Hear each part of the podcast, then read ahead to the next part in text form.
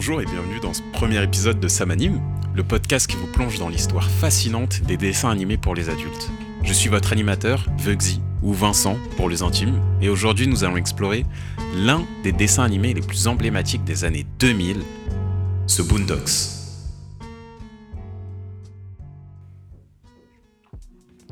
Avant de plonger dans le monde de The Boondocks, prenons un instant pour bien comprendre le contexte de sa création.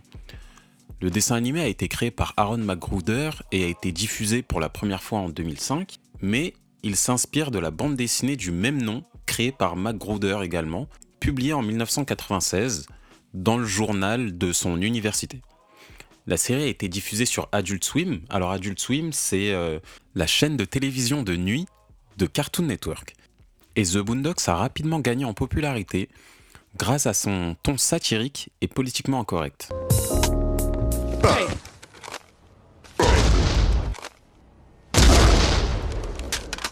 Watch where you walking, nigga. Hey, what you say, nigga? Watch closely. You're about to experience a nigga moment. Webster defines the nigga moment as a moment when ignorance overwhelms the mind of an otherwise logical Negro male. What did you say, bitch, nigga? Ce que vous venez d'entendre, c'est l'un des passages les plus cultes de la série, le fameux moment négro, défini comme le moment où l'ignorance s'empare de l'esprit d'un négro logique.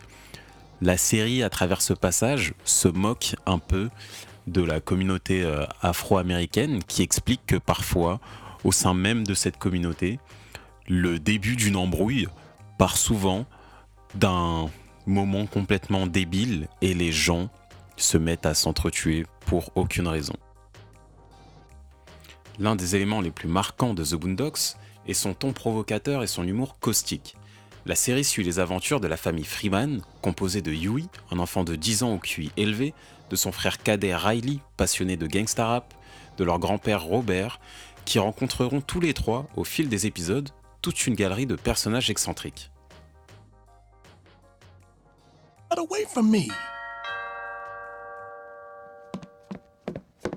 It's a nigga in a purple suit.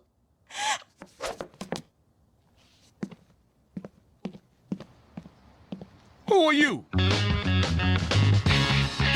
My name is a pimp named Slickback, and I believe I may have misplaced some merchandise at this residence. There she is. Bitch, I hope you got the monies to cover this little vacation you've been taking. Now hold up, Slickback. No, that's a pimp named Slickback. That's what I said, Slickback. No, no, it's a pimp named Slickback, like a tribe called Quest. You say the whole thing. A pimp named Slickback. Uh, can we call you Slickback for short? No, nigga, I'm a pimp named Slickback. Crystal, who is this person? Nigga, are you deaf? I'm a pimp named Slickback. Say it with me now.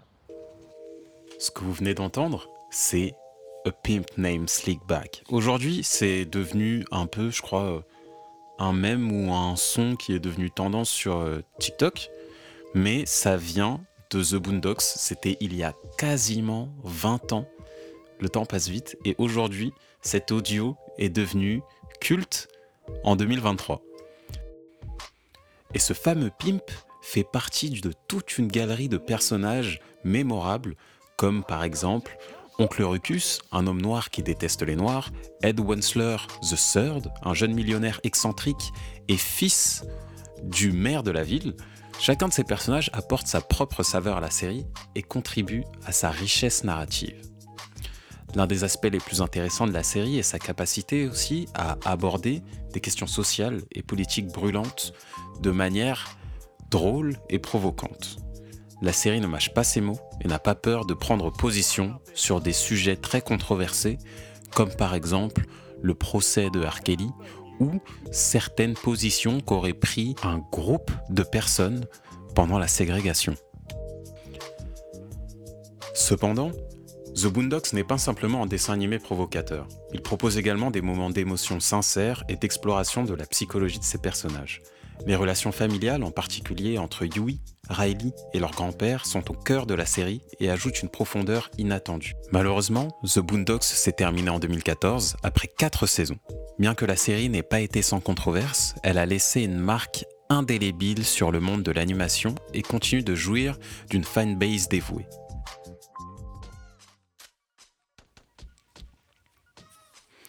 Donc vous l'aurez compris, dans cette série, on va suivre une famille afro-américaine dysfonctionnelle dans son quotidien et voir leurs différentes aventures comme comment ont-ils assisté au procès de R. Kelly, le coming out de Gangsta Licious, le rappeur le plus gangsta du moment, ou encore Exhibit qui vient pimper la caisse du grand-père dans son émission Pip My Ride.